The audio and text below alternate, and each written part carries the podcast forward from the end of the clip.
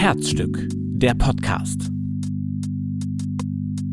Hallo und herzlich willkommen beim Herzstück Podcast. Ihr hört die zweite Folge und ich möchte heute noch mal ein bisschen was zu mir erzählen, bevor es losgeht. Und zwar bin ich Ann-Christine Pott.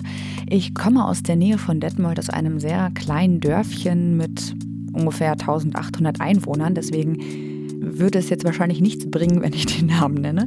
Aber da komme ich her und wohne aber seit mittlerweile zehn Jahren äh, in Bochum. Das finde ich ziemlich krass, wenn ich mir das so vor Augen führe, wie lange ich dann doch schon in Bochum wohne. Aber ich komme immer wieder gerne zu meiner eigentlichen Heimat zurück.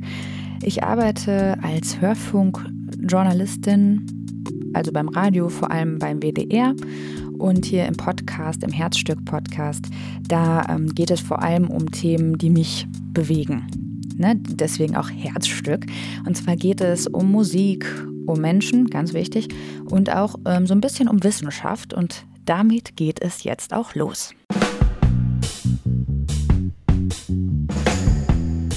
Wissensdurst. Habt ihr so eine richtige Morning Routine zum Wachwerden? Ich muss sagen, ich habe das nicht so richtig. Also wenn mein Wecker klingelt, dann snooze ich nicht erst 10.000 Mal wie viele andere. Nee, wenn der Wecker klingelt, dann wache ich einfach auf stehe auch auf, mache mich fertig, mache mein Frühstück fertig, das ich dann mit zur Arbeit nehme, gehe dann zu Fuß zum Zug, zum Bahnhof und fahre zur Arbeit. So einfach ist das bei mir. Aber manche Leute sind ja wirklich total ambitioniert und die machen schon direkt nach dem Aufstehen wirklich Yoga oder gehen joggen oder essen erst ähm, ganz in Ruhe, ihre Frühstücks-Haferbrei-Bowl. Und für manche ist ähm, die Morning Routine einfach nur ein Kaffee. Und Wissenschaftler der Monash University in Melbourne und der University of Toronto, die haben herausgefunden, dass allein schon der Gedanke an Kaffee bei Kaffeefans für einen Energiekick sorgt. Das heißt, ohne Kaffee getrunken zu haben, sondern nur durch den Geruch oder den Gedanken daran kriegen die total viel Energie. Also, kleiner Tipp, wenn ihr mal so richtig, richtig müde seid, aber kein Geld dabei habt, dann reicht es vielleicht schon, wenn ihr einfach an eurem Lieblingskaffee vorbeigeht und dann einmal ganz tief einatmet und dann den Kaffeeduft riecht. Herzstück.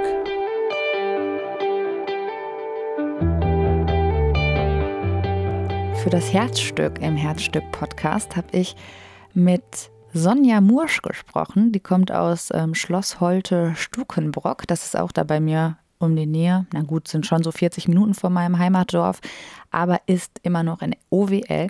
Und die habe ich getroffen, um mit ihr über multiple Sklerose zu sprechen. Ja, ich bin Sonja Mursch, ähm, bin 42 Jahre alt, äh, bin Diakonin und Sozialpädagogin und lebe in Schloss Holte Stukenbrock und arbeite hier in einem offenen Kinder- und Jugendhaus und aber gleichzeitig auch noch mit einem kleinen Stellenanteil für die Deutsche Multiple Sklerose Gesellschaft in Nordrhein-Westfalen. Vielleicht erzählst du erstmal, was Multiple Sklerose eigentlich genau ist. Multiple Sklerose ist eine Autoimmunerkrankung, die das zentrale Nervensystem betrifft. Und ähm, da kann es eben vorkommen, dass da zwischendurch so kleine entzündliche Stellen auftauchen. Das nennt man Schub und äh, diese Stellen sorgen dafür, dass ähm, unterschiedliche Symptome auftauchen. Und äh, jeder, der eine MS hat, also das ist die Abkürzung für Multiple Sklerose, hat ganz unterschiedliche Symptome und darum kann man die Krankheit auch nicht über einen Kamm scheren. Und diese Entzündungen, die sind dann im Gehirn oder im Rückenmark oder wie ist das? Genau, die sind dann im, ins, äh, im Gehirn oder im Rückenmark und äh, können an unterschiedlichen Stellen auftreten und das ist eben das Problem. Man kann eben nicht sagen, wo und wann sie auftreten, in welcher Häufigkeit und in welcher Intensität und äh, das macht es wirklich schwierig. Und wie fühlt sich das dann an? Also wie hast du überhaupt bemerkt, dass du das hast? Also ich hatte ähm, 2008 schon einen Schub.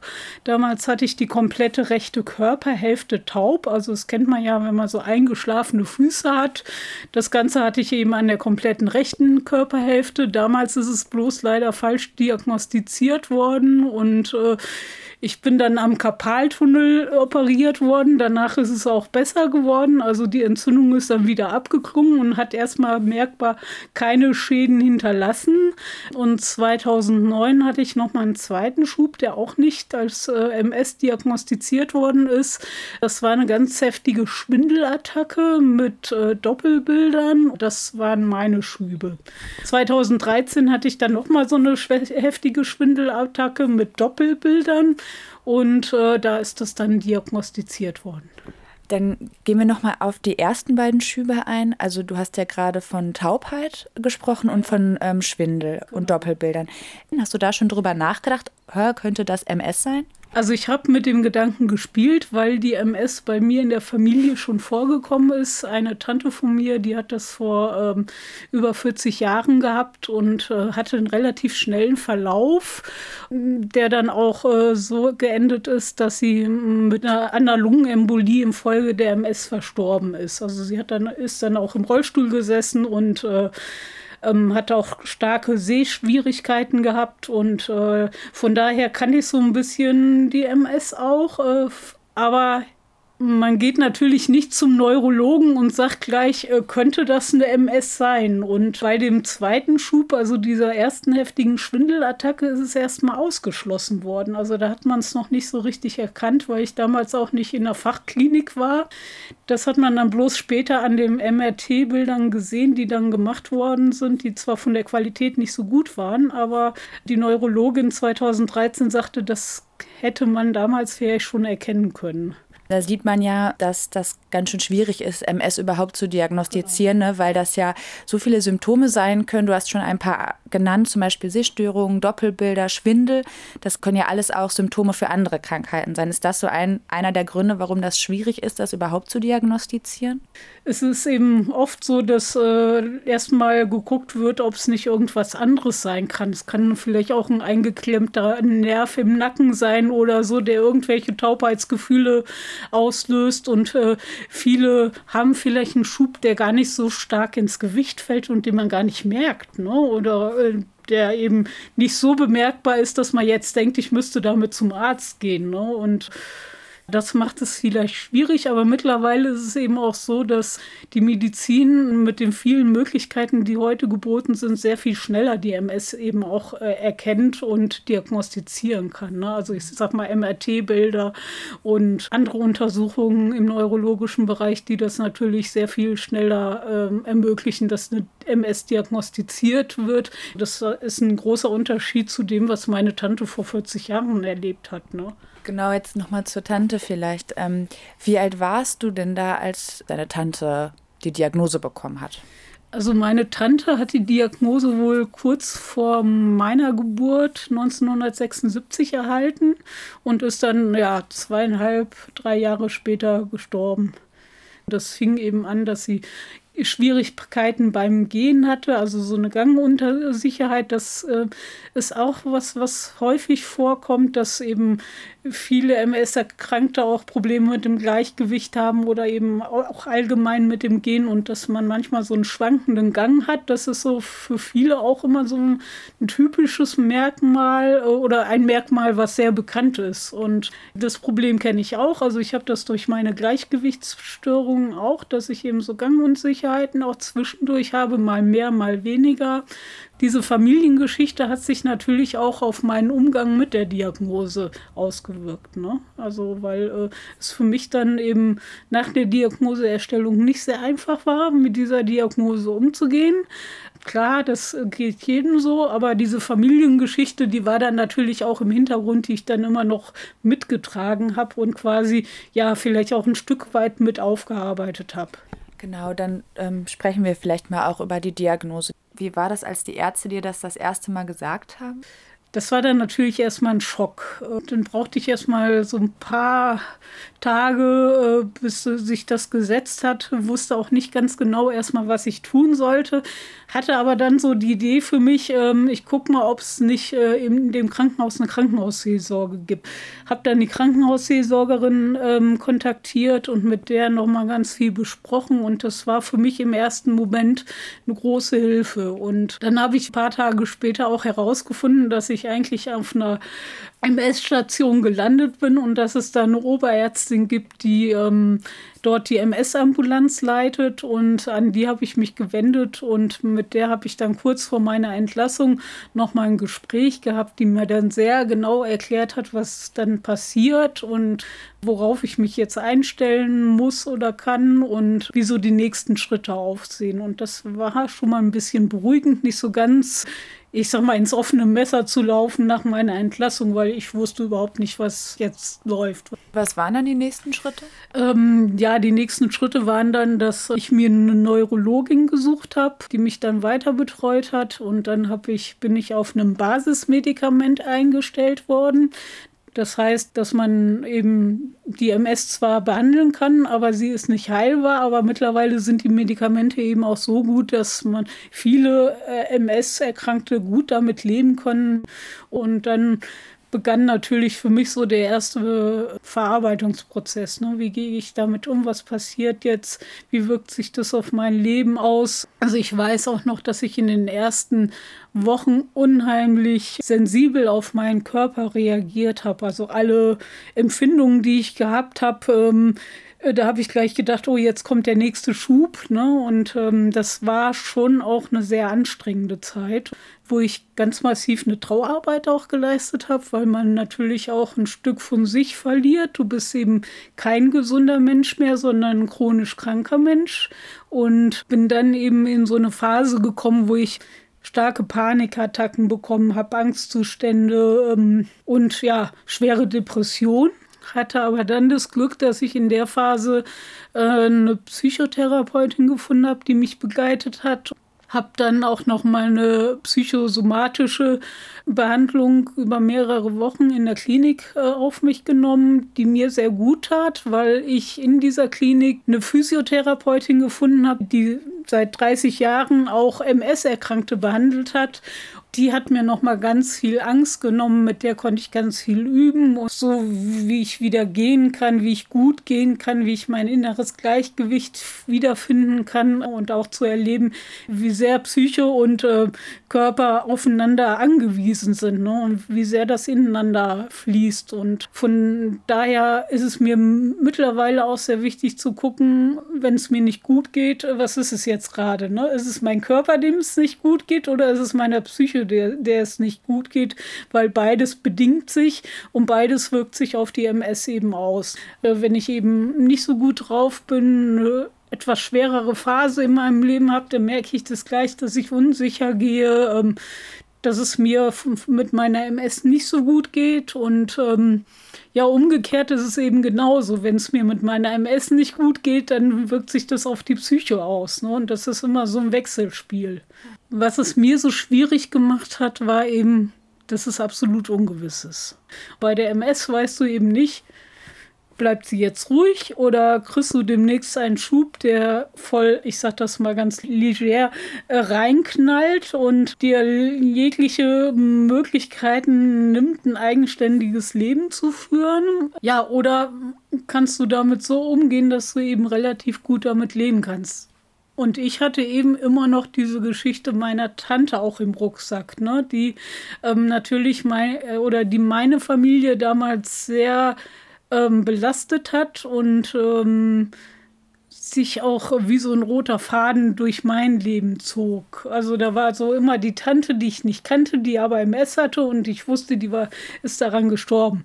Ich wusste natürlich auch, ich werde da jetzt nicht dran sterben, aber das ist natürlich was, was einem im Leben prägt. Und darum denke ich, war es bei mir ähm, auch in der Folge nach der Diagnoseerstellung heftiger mit der Verarbeitung und ähm, mit diesem Reagieren auf die Diagnose als vielleicht bei anderen Menschen. Also es muss nicht bei jedem gleich so heftig sein. Ne? Aber es ist immer auch ein Prozess. Also du musst erstmal lernen, mit dir selber neu umzugehen. Du lernst dich völlig neu einzuschätzen. Mit so einer Diagnoseerstellung wird ja auch dein Selbstbild völlig durcheinander gebracht. Ne? Also alles, was du vorher von dir gedacht hast oder wahrgenommen hast, das ist jetzt völlig anders durch die Erkrankung. Was war das bei dir? Ja, eben zu wissen, dass das immer wieder kommt und diese Gangunsicherheit. Also ich konnte mich auch auf meinen Körper nicht mehr verlassen. Ne? Also ich bin, äh, brauchte am Anfang erstmal zwei Stöcke, damit ich einigermaßen sicher gehen konnte. Und ähm, das hat eben eine ganze Zeit auch gedauert, bis ich gemerkt habe, ähm, das geht und äh, die, der Schwindel lässt nach oder diese ähm, diese Gangunsicherheit und diese Gleichgewichtsstörung und es wird alles besser. Und das äh, war eben auch ein langer Prozess und äh, da hat mir eben auch viel Physiotherapie geholfen, weil das mich auch körperlich wieder stabilisiert hat. Ne? Und diese Erfahrung zu machen, war dann ganz gut zu sehen, okay, du kannst an deiner MS auch arbeiten. Ne? Gibt es denn irgendwas, ähm, was du jetzt nicht mehr machen kannst oder was du vorher konntest oder machen wolltest und jetzt ja durch die MS eben nicht mehr kannst? Ich habe auch einen Behinderungsstatus von 60 Prozent. Das ist immer schwierig, auch des Außenstehenden zu erklären, weil man sieht es mir nicht an. Das macht es in vielen auch schwierig. Also ich kann eben äh, bestimmte körperliche Sachen nicht mehr so gut. Ähm, es gibt Situationen, da kann ich einfach auch nicht mehr lange stehen. Also es ist dann so ähnlich wie, als wenn man äh, auf dem Brett steht, das irgendwie auf Wasser treibt. Ne? Und äh, da dann locker stehen zu bleiben, das kann sich jeder vorstellen, dass das enorm schwierig ist. Hast du dann auch mit Vorurteilen manchmal zu kämpfen? Habe ich. Ähm, ich denke, das haben ganz viele MS-Erkrankte, weil man einfach vieles nicht sieht. Und es ist aber so, dass, ähm, dass das eben ganz häufig das Problem ist, dass du als MS-Erkrankter dich auch immer wieder erklären musst, äh, warum du bestimmte Sachen nicht machen kannst. Und ähm, das äh, nehme ich auch in meiner Arbeit für die Deutsche Multiple Sklerose Gesellschaft wahr dass das eben auch so ein Punkt ist, der unheimlich viel Kraft kostet, ne? weil, weil man sich immer wieder auch rechtfertigen muss, dass man eben bestimmte Sachen im Leben einfach nicht mehr machen kann und äh, dass das eben auch ein Teil der Erkrankung ist. Ne?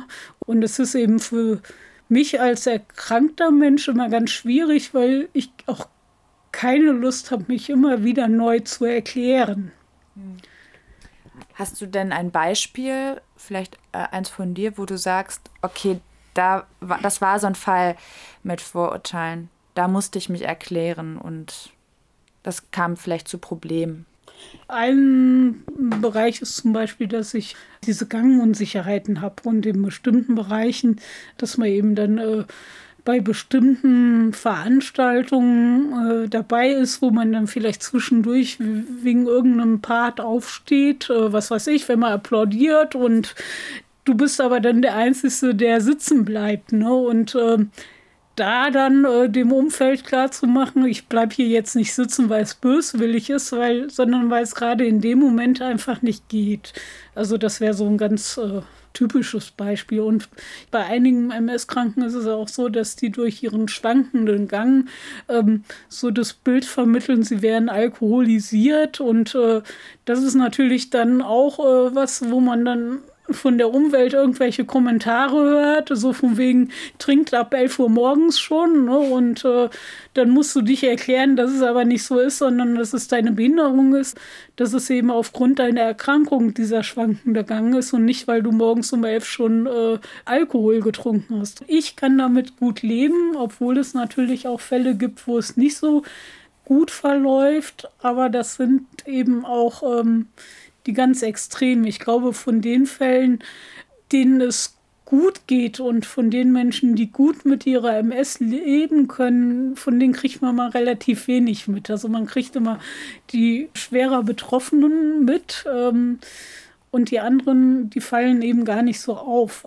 Und das ist mir eben auch wichtig zu zeigen, hab erstmal keine Angst. Du kannst mit der MS gut leben und man kann gucken, wie man damit umgeht. Und jeder muss so seinen eigenen Weg finden. Das ist eben auch eine ganz wichtige Erfahrung, ne? weil es eben im Krankheitsbild so unterschiedlich ist, muss, glaube ich, auch jeder für sich gucken, was ist für mich der richtige Weg. Aber was hast du denn vielleicht auch durch MS gelernt oder vielleicht hat dich MS ja auch irgendwie bereichert? So die erste Phase war eine richtig harte, aber das war für mich auch ein Weg, nochmal zu mir selber zu finden und auch nochmal gezielter zu gucken, welche Stärken habe ich eigentlich und äh, die dann auch selbst zu erfahren und äh, da nochmal genauer hinzugucken und mich nicht nur auf das äh, zu konzentrieren, was ich nicht mehr kann, sondern das wahrzunehmen, was ich kann. Ja, es war eben auch so, so ein Prozess der Heilung und äh, in diesem Prozess äh, habe ich eben für mich so drei Leitlinien entwickelt. Ich lebe mit meiner MS, aber nicht gegen sie. Damit ist für mich verbunden ähm, so ein positives Denken im Umgang mit meiner MS und ähm, dass ich die MS eben auch selber ein Stück weit beeinflussen kann. Also ich denke, so ein positives Denken kann noch mal helfen, mit einer chronischen Erkrankung anders umzugehen. Zweite Sache, ich bin mehr als meine MS. Also das heißt für mich, dass mein Leben eben nicht nur aus der MS-Erkrankung äh, besteht und dass ich eben auch für mich gucke, dass ich auch Bereiche finde, wo vielleicht die MS jetzt überhaupt keine große Rolle spielt, weil ich erlebe es auch oft, dass äh, viele MS-Erkrankte sich nur noch um ihre äh, Krankheit kümmern und nur noch ihre Krankheit im Kopf haben und gar nichts anderes mehr in ihrem Leben stattfindet. Und das finde ich eben auch ganz wichtig, dass ich eben mehr bin als meine MS. Der letzte Punkt für mich ist eben, ich kann nicht gesund werden, aber ich kann heil sein. Dass die MS-Erkrankung eben auch so eine psychische Komponente hat und ähm, ja, ich kann ein inneres Gleichgewicht finden. Und äh, das kann auch die MS positiv beeinflussen, glaube ich. Also da bin ich fest von überzeugt. Und das kann auch meine Symptome positiv beeinflussen. Was würdest du denn Leuten, die das jetzt vielleicht gerade die Diagnose bekommen haben, was würdest du denen raten? Also erstmal versuchen, keine Panik zu bekommen. Das ist jetzt da und äh, du hast jetzt die Erkrankung, aber damit lässt sich gut leben. Und die MS lässt sich auch medikamentös eigentlich gut einstellen. Und ja, ich glaube, wir haben mittlerweile auch äh, technisch äh, so viele Möglichkeiten, dass auch wenn es Einschränkungen gibt, man da gute Hilfsmittel bekommen kann. Und mein Rat ist eigentlich, Such dir Leute, denen du vertrauen kannst, also auch im medizinischen Bereich. Guck in Ruhe nach Neurologen, denen du vertrauen kannst, wo du dich auch gut aufgehoben fühlst, weil das wird eigentlich so auch dein Partner in den nächsten Jahren mit deiner MS sein. Ich glaube, für mich ist auch immer wichtig zu sagen, hab auch keine Angst, ähm, vielleicht auch mal psychotherapeutische Hilfe in Anspruch zu nehmen. Also das ist ja bei vielen noch äh, mit Vorurteilen behaftet, aber ich glaube, dass äh, wenn man ähm, für sich nochmal mit einem äh, Menschen vom Fach diesen Weg der Verarbeitung geht, dass dann auch nochmal, dass diese Verarbeitung auch nochmal gut hilft, mit der MS umzugehen. Also ich glaube, es ist wichtig auch zu gucken, was kann ich für mich tun. Dass man sich einfach jemanden aus seinem Freundes Familien- oder Bekanntenkreis sucht, mit dem man reden kann. Und für mich ist ein guter Weg gewesen, da relativ offen zu, mit umzugehen. Es gibt auch MS-Erkrankte, die da nicht mit offen umgehen, weil sie es einfach in ihren Situationen nicht können. Das kann ich aber auch sehr gut nachvollziehen. Aber da muss eben jeder wirklich für sich gucken. Ne? Und das ist eben vielleicht auch die Schwierigkeit bei der MS, weil es wirklich so, so, so einen individuellen Anteil hat. Was eine Schwierigkeit auch bei Neudiagnostizierten ist, ist, ist, ähm, dass viele ja dann auch so wissen wollen, was ist das jetzt für eine Erkrankung und sich ganz viele Informationen holen und vielleicht auch ganz viel übers Internet machen und in Chatrooms sich aufhalten und da möchte ich eigentlich bei Neudiagnostizierten vorwarnen. Holt euch äh, Rat, wo ihr wisst, ähm, da kriegt ihr gesicherte Informationen, die wissenschaftlich gut sind und ähm, die den neuesten Stand entsprechen. Und bei Chatrooms äh, ist es eben auch ganz schwierig, weil ich da ganz oft erlebe, dass man da irgendwelche Horrormärchen hört und Dinge hört, die einem ja sehr viel Angst machen können. Und darum sage ich erstmal, wartet erstmal ab, bevor ihr euch in solche Räume begebt sucht euch Leute, die euch vernünftig beraten können, also zum Beispiel die DMSG oder fragt nochmal bei eurer Neurologin nach, sucht dort das Gespräch, guckt, dass sie gesicherte Informationen bekommt. Und vielleicht am Anfang erstmal eine Basisinformation, fragt bei der DMSG nach, was am Anfang für euch ganz gut wäre als Information. Wir können euch da auch Sachen schicken oder euch äh, telefonisch beraten oder wenn es möglich ist, kommen wir auch zu, zu, zu euch nach Hause und äh, suchen in Ruhe das Gespräch und klären euch über die Erkrankung auf. Und ähm, ja, also ich würde so mit Internet vorsichtig sein, ganz am Anfang. Danke, Sonja, für das Interview und dass du uns mehr über multiple Sklerose und deine eigenen Erfahrungen erzählt hast. Also, ähm, wenn ihr Hilfe braucht, dann könnt ihr euch ähm, an euren Neurologen, an den Hausarzt ähm, richten oder aber an die Deutsche Multiple Sklerose Gesellschaft. Die beraten euch, geben euch Informationen und können euch unterstützen. Ohrwurm.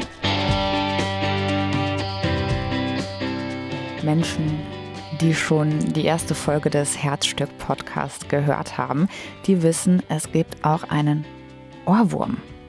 Der Ohrwurm ist immer ein Lied, das mich bewegt, das ich sehr oft höre im Moment oder das es eines meiner Lieblingslieder ist. Und ähm, weil ich ja heute schon relativ häufig auch ähm, von der Heimat, also meinem Heimatdorf gesprochen habe, verbinde ich den nächsten Song auch damit. Und der Song heißt Sweet Disposition von The Temper Trap.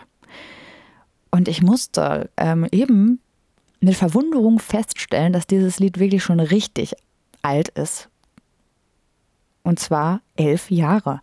Wenn ich diesen Song höre, dann erinnere ich mich immer total an die Zeit mit meinen Freunden nach dem Abi. Und natürlich denke ich da eher so an Sommerabende, an Grillen mit Freunden und tatsächlich auch an Autofahrten. Denn ich muss kurz dazu sagen, wenn ihr auf dem Land wohnt, wisst ihr das. Aber wenn ihr nicht vom Land kommt, man ist hier wirklich auf ein Auto angewiesen, um von A nach B zu kommen oder auch um einfach Freunde zu ähm, besuchen, weil hier keine Busse fahren. Und wenn dann nur bis 18 Uhr oder so. Heißt, wir sind sehr viel auch Auto gefahren. Und ich erinnere mich immer an folgende Situation: Das Auto vollgepackt mit Freundinnen und wir sind einfach Landstraße gefahren.